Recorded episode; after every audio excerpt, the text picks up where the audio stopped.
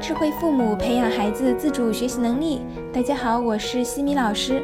这节课给大家带来的主题是：孩子出现畏难情绪怎么办？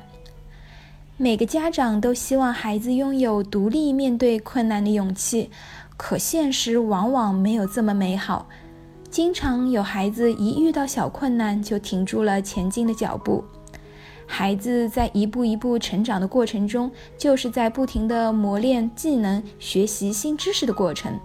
所以，在这个过程中，他一定会遇到一些自己不是很熟练的事情，或者对自己有难度的事情。这时候会产生畏难、退缩的心理，也是非常正常的。比如，有的孩子刚开始学自然拼读，拼读的发音不太好，妈妈就会去纠正他。孩子就会开始发脾气，或者会说：“妈妈，干脆你来好了。”后来就会想放弃，不愿学了。再比如，有的孩子只愿意做抄写这一类简单的作业，对于需要动脑筋难一些的题目就不愿意碰了。又或者，孩子遇到了不认识的字，明明昨天刚教会他如何查字典，却还是会过来问妈妈。其实孩子有这样的反应，只是因为孩子存在畏难情绪，有挫败感。我们可以把学习分成三个区间，一个是舒适区，对应的是熟练掌握和过于简单的知识；第二个是挑战区，对应的是需要通过认真学习和思考才可以掌握和完成的；第三个是逃跑区。对应的是难度过大、要求过高、知识脱节、短期无法掌握的。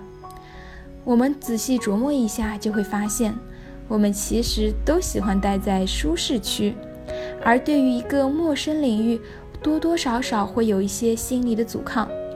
然而，在学习上，挑战区是更加需要孩子去尝试的。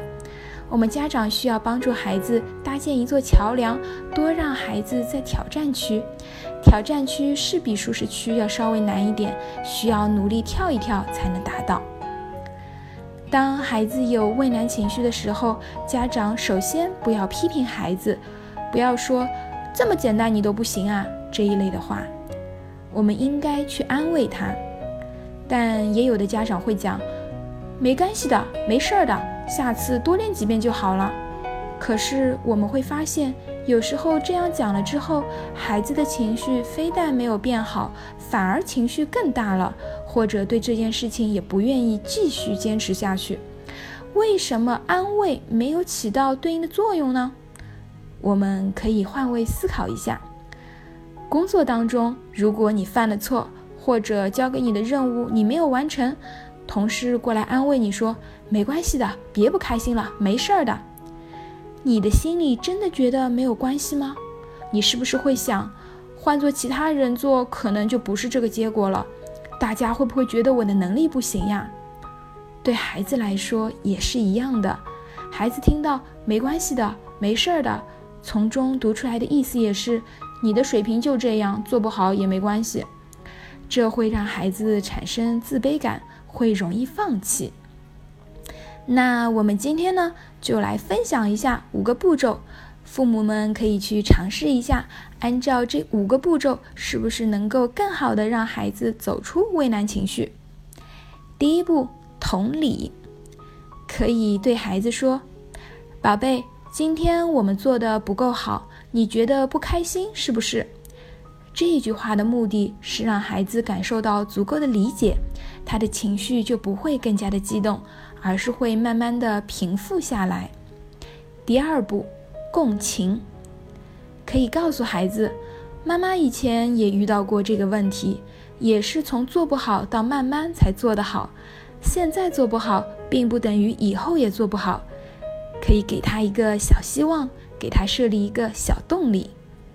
第三步，倾听，走进孩子内在心声，才能真正理解孩子。在倾听的过程中，不要去打断孩子，也不要去评判和立刻做出主意。我们需要仔细的想一想，分析一下问题出在哪里。第四步，商量方法，和孩子一起商量一下，看看是不是有更好的方法来解决。如果遇到的挑战比较大，我们可以分解难度，一步一步来。第五步，落实。根据商量下来的方法，接下来就是去做，每一步都给予鼓励，要强调在这一次练习中所获得的一些成果，让孩子在这过程中体会到成就感，就会坚持下去。